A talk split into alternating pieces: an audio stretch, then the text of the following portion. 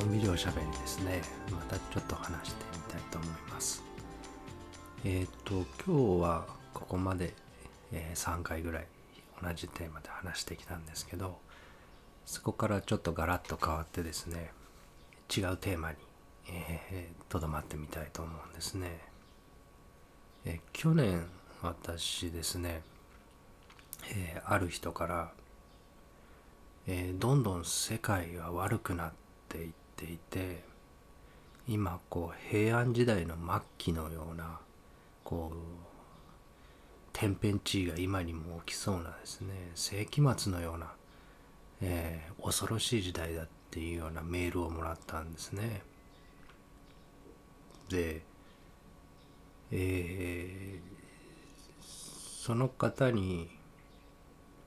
本当にそうなんですかっていうことを伝えてもその方の3つ目の世界にはそういうこう恐ろしいものがこうたくさん溢れていてそれがもうあたかも現実のように見えてる人に「それ本当ですか?」って言っても届かないわけですね。そこを今本当にこう世界がどんどん悪くなっていってるのかっていうことについて今日ちょっと変わったテーマですけどとどまってみたいなと思うんですね。えーっと何から話を始めようかなと思ってたんですけど、えー最近読んだ本でハンス・ロスリングさんっていうスウェーデンのお医者さんですねが書かれた本がとっても面白くてこの方はあのアフリカの方で医師として活動されたりそれからスウェーデンの中での国境なき医師団の立ち上げとかに関わられた方ででその方が最近亡くなられたんですけどその方の最後の最後に出版された本ですね。で非常に、えーユニークな着眼点で、えーいろいろお話講演もされてる方であの TED とかで、え今でもたくさんあのこの方のロスリングさんの講演を見ることができます。で非常に面白いことを話されてますね。えーその方の本の中からいくつか紹介したんですけど、えー世界の人口のうちに極度の貧困にある人の割合は過去20年でどのように変わったのかっていうようなことを考えてみると極度の貧困をどう定義するかっていうのもこれまた難しいんですけどまあ一応1日を1.9ドル以下で暮らす人っていうふうに定義をすると1993年には34%の人が、えーそういう貧しい暮らしをしてたのが2013年には10.7%ですね。なので、えー3分の1に減ってるわけですね。世界は豊かになっていってるっていうことなんですね。でそれから自然災害で毎年亡くなる人の数ですね。がこの100年でどういうふうに変化したのかっていうと2007年から2016年までに自然災害で亡くなった方をまあ平均して1年でどれぐらいの方が亡くなったかっていうと自然災害で亡くなった方は8万3806人なんですね平均1年でそれだけの方が亡くなられてた。で100年前じゃあどうだったのかっていうことで、えーその統計を取った時から100年前ですね1907年から1916年までの、えー10年間の平均を取ったら自然災害で亡くなられてた方は年間32万5742人の方が自然災害で亡くなってた。って、まあ、統計上ですけどね、えーそういうふうな結果が出てる。つまりこの100年で毎年毎年世界中で自然災害で亡くなる人の数は4分の1に減ってるんですね。災害救助とか医療とかえー、そういうものそれから河川の氾濫とかですねそういうものに対する対策が非常に行き届いて自然災害で亡くなる人は75%減ってるっていうのが実は現実なんですね。で世界中の1歳児の中で何らかの予防接種を受けることができる子どもはどれぐらいいるでしょうかっていう質問の答えですね。皆さん何パーセントぐらいの方が受けられてると思いますかね。1歳ですね。アフリカとか昔ですね。私が子どもの頃社会とかで予防接種がなかなか行き届かなくて多くの人が、えー、亡くなってるっていうふうに教わったような土地も含めてですね世界中の子どもたち1歳の子どもたちが予防接種をどれだけ受けれてるかっていうのは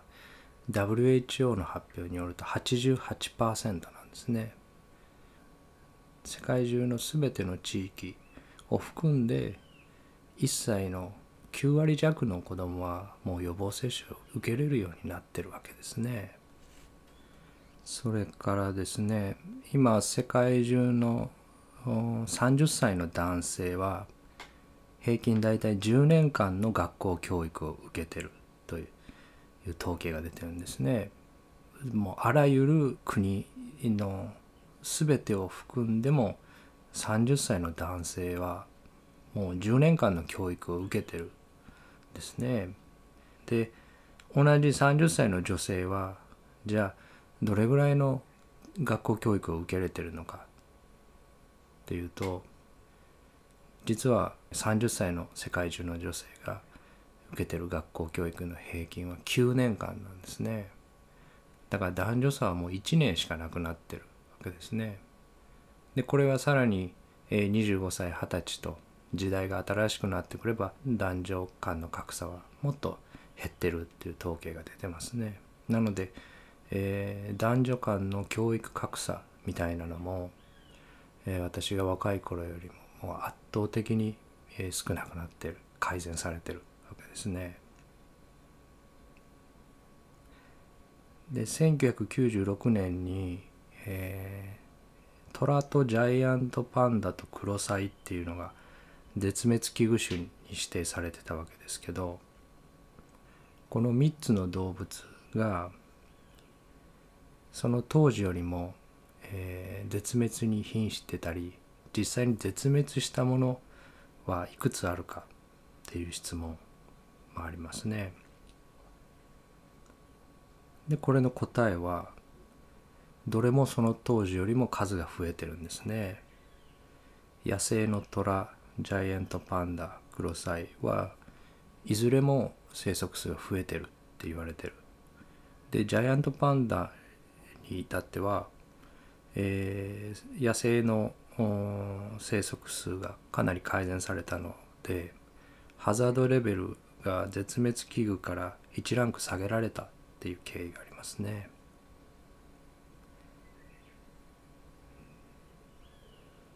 実は世界はどんどん良くなっていってるんですね。もちろん問題もあります。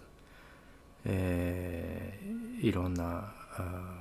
温暖化とかね言われてるような問題はあると思いますけど次々と改善されていってるっていう多くの側面はちゃんとあるわけですね。でどうしてもですね実際に起きてることよりも、えー、悪く読むと言いますかねそういうこう習性が自我にはあるのでそこはやっぱりちゃんと疑ってみるところはちゃんと疑ってみないといけないと思うんですよね。今自分たちの暮らしが本当にこう危険で危なくて、えー、自分が子供だった時よりも悪くなってるのかっていうことはやっぱり落ち着いて考えておく必要があることだと思うんですね。えー、歴史を考えてみると明治維新があったのが1868年ですねだいたい150年前ですねでその6年前にアメリカで奴隷解放宣言っていうのが1862年に行われてるわけですね。つまり150年前までは奴隷制度が当たり前だったし日本だと死農交渉っていうその身分制度がもう動かせないものとしてあって生まれた人は死ぬまでその、えー、身分でその職業でみたいなそういう時代の中をわずか150年前に生きてたわけなんですね。そういうふうに思うとこうものすごい今恵まれてますよね実はね。そのチャンスがあるなしはあるだろうけども誰かに強制されたり生まれた時から他の人よりこう身分が低いなんてことはない時代に暮らせてますもんね。で今から100年前ですね、えー、1919年大正8年に何があったかっていうと第一次世界大戦の講和条約がベルサイユ宮殿の鏡の間で行われたのがちょうど今年から100年前ですね。そこから日本は朝鮮を、えー、植民地化政策をどんどん強めていくわけですね。だから当然その当時にはインドはイギリスの植民地でしたしそういうこう他の国を他の国が制圧して植民地化するみたいな行為がわずか100年前に当たり前のように行われてたんですね。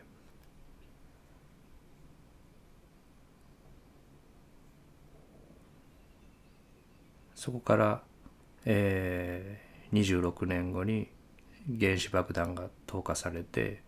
沖縄が返還されるのが1972年、えー、今から50年ぐらい前ですね今から50年ぐらい前までは沖縄はアメリカの都市だったわけですね。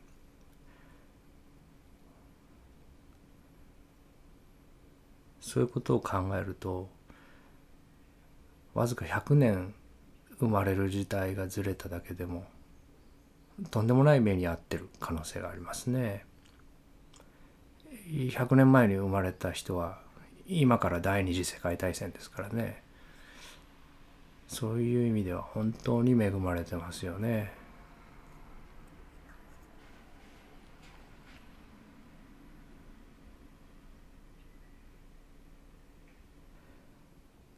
で毎日の暮らしを見ても、えー、ものすごいこう便利になってますよね。今あ携帯電話でメールとかインターネットとか自由にできますもんね欲しい服とか欲しい靴とかも、えー、そんなに高価なものでなければどこのお店に行ってもすぐ手に入るし今日食べるものに困るなんてことはないですよねそれからメガネとかコンタクトレンズとかそういうものも簡単に非常にねあの安く手に入る時代になってますけど少し前だったら全然違うと思うんですよね。夜になれば電気はつくし水道をひねれば水が出るし寒い時だったらお湯が出ますよね。自分は子供の頃まだお湯はなかなか出なかったですね。場所によってはね。学校の手洗い場とかは、えー、お湯は出なかったですよね。で衛生面を考えると、えー、昔は自分がした便とか尿とかそういうこう糞尿はですね、え、自分で運ばなきゃ自分の目の前から消えなかったわけですね。その100年前ほとんどの家庭は水洗じゃなかったわけですね。自分がしたものは自分たちの手で畑に運ばなきゃいけなかったんですねそれが今ボタンを押せば目の前から消えていきますよねでウォシュレットとかだったらえ便をするたびにお尻を洗ってもらえますよね。水でね。こんなことはおそらく少し前の王侯貴族でもこんなことはなかったと思うんですよね。こんな贅沢はなかったと思うんですよね。今あの200円300円持って近くのコンビニに行けば世界中の食べ物が食べれますよね。ものすごい美味しいものがたくさん売っててコンビニエンスストアのアイスコーヒーとかものすごくあの美味しいですね。私なんかあんまり細かい味はわからないので、えスターバックスとかそういうこうタリーズとかこう有名なコーヒーショップの、えー、コーヒーとローソンとかファミリーマートとかのコーヒーとこう味がの違いがわからないぐらい美味しい美味しく感じてすごいなと思いながら、えー、飲んでますけどこんなことは人類史上初めてだと思うんですよね。おそらくですね秦の始皇帝とかアレクサンダー大王とかよりも美味しいものを食べてると思いますね。1,000円も出せばものすごい美味しいものが食べれるし世界中のデザートが食べれますしアレクサンダー大王とか始皇帝が食べてたものよりも美味しいものを安全に食べれるわけですね。多分彼らはすごいものを食べたとしても、えー、保冷技術とか冷凍技術とかその冷やして運ぶとかですね凍らせるとかそういうものがない時代ですから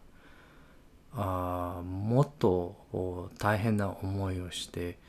えー、今よりも美味しくなかったんじゃないかっていうことは想像できますよね。でしかも多分、えー、毒殺される可能性を考えながら食べてたと思うんですね。その彼らの生い立ちや歴史や何歳で亡くなったかみたいなのを少し見てみればおそらく毎食毎食毒が入ってるかもしれないっていうことはちらっと思いながら食べてた可能性はありますよね。そう考えれば世界の大半を手に入れたような王様よりも美味しいものをいとも簡単に安全に手に入れて自分がした尿や便はボタン一つで目の前から消えてお尻の穴も洗ってもらえるっていう暮らしをしてるんですね今。今こうやって、えー、この音声をこう録音したりそれから配信したりまたそれを皆さんが聞いてくださったりっていうこのテクノロジーもものすごいことですよね。自分が小さな頃にはとても考えられなかった。それだけの、えー、スマホだったりパソコンだったりそういうデバイスがあってそれが、えー、貴族とかそういう一部の特権階級の人だけのものではなくてみんなが当たり前のように使えるようになって、えー、メッセージがあ届いてるっていうこともものすごいことですね。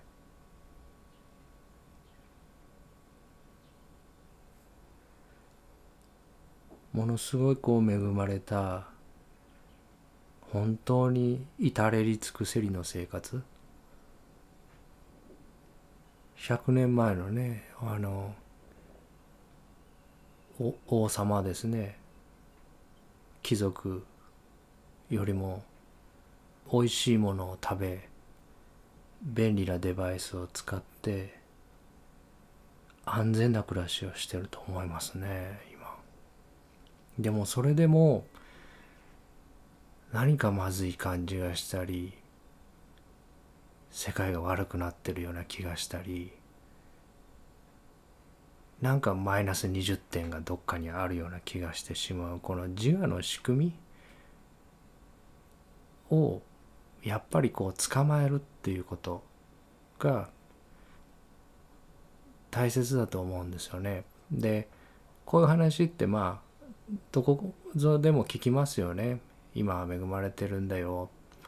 えー、昔の人より楽な暮らしをしてるんだから感謝しましょうみたいにいういうメッセージっていうのは聞くとも思うし私もこういうことをこう話していてああ自分は恵まれてるんだなってこう話してる時には、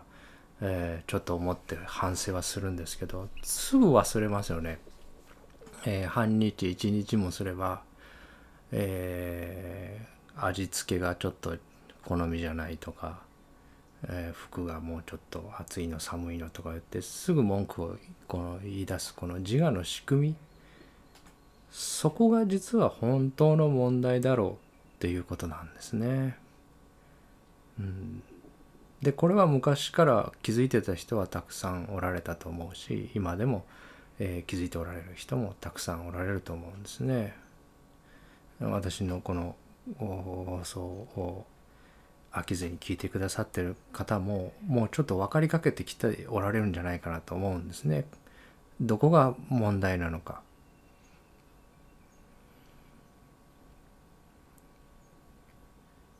結局こう完全完璧にあらゆるものが運行されていても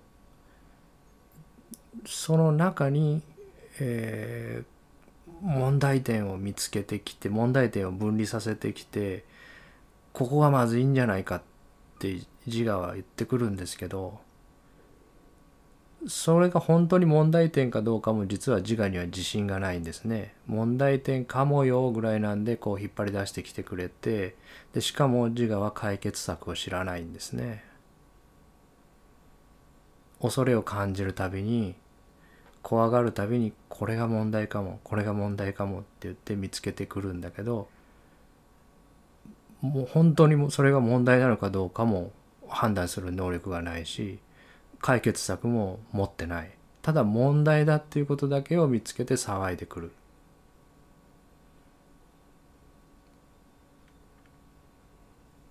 京都から大阪まで、えー、江戸の日本橋から京都の三条橋までだいたい492キロあるんですけど昔の人ですね電車や車がない時に1日平均33キロ歩いたり馬に乗ったりして進んだとしても、えー、大体15日ぐらいかかってたって言われてますね、えー、江戸と京都の、えー、行き来ですね。それが今新幹線だと、えー、のぞみだと2時間ちょっと飛行機だと1時間ちょっとですかね。っていうことは、えー、昔15日かかったのが新幹線ののぞみで行けば2時間ちょっとなので14日と22時間今の人間の方がリッチでのんびりしたり自分の好きなことをできるはずなんですね。だけどそうじゃなくて今の人間の方が実はいろんな大量の刺激にさらされていてそれだけ早くつけるってことをみんな知ってるわけですから14日間別の仕事しろよって言って忙しくなってるわけですね。でこれまで見てきたようなことを考えるとじゃあ昔の人の方が不便で美味しくないものを食べていて電気もなくて不足がたくさんあるような暮らしをしてたから不幸せだったんじゃないかって考えるのは早とちりで今よりも自我が弱かった可能性はあると思うんですよね。なんせその目が聞こえて音が聞こえて触れたものが今自分に触れていることが分かってってその2つ目の世界はずっと昔の人も持ってたし私たちから離れたことは一度もないわけですね。でそこは変わらないでその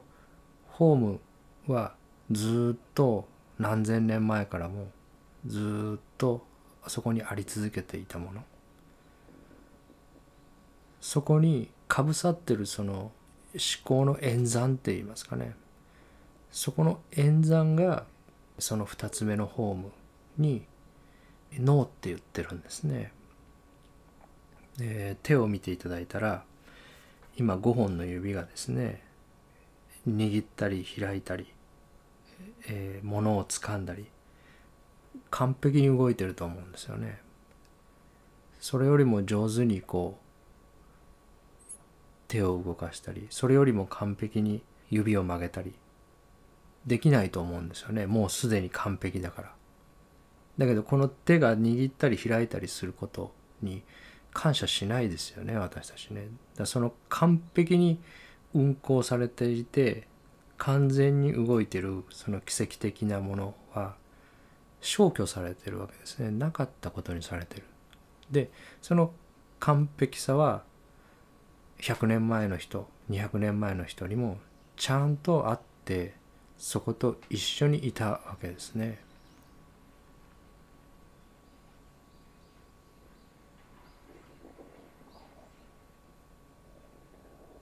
よくこうあの車でこう走ってるとこう雨の後とかねこう虹が出てたりしますね。で日本人はあんまりないかもしれないんですけど海外のね方ヨーロッパとかアメリカの方はその虹っていうのはこう幸せのシンボルで虹の麓にたどり着けば幸せにたどり着くみたいなイメージを持っておられる方が多いって聞いたことがあるんですけど遠くにかかってる虹を見ていて麓に家とかねあの住宅とかありますけど中に住んでる人は自分が虹の中にいるって気づけないですね。自分たちも実は同じことになっていて今今日ですね実は虹の麓の家の中に暮らせてるのかもしれない。だけどそれは自分たちは気づけないですね。違う違うあと20点足りないっって言ってるのはその自我の動きでそこをやっぱりこう見て、えー、そこを考えていかないとこれ以上便利になってこれ以上寿命が延びてこれ以上美味しいものを食べてもやっぱりそれそっちでは行き着かないっていうこと。今どうしたら虹の中に住んでる？自分が今日今一日を虹の中で遅れてるんだっていうことにどうすれば戻ってこれるか？っていうところを、えー、考えて話していきたいっていうふうに思うんですよね。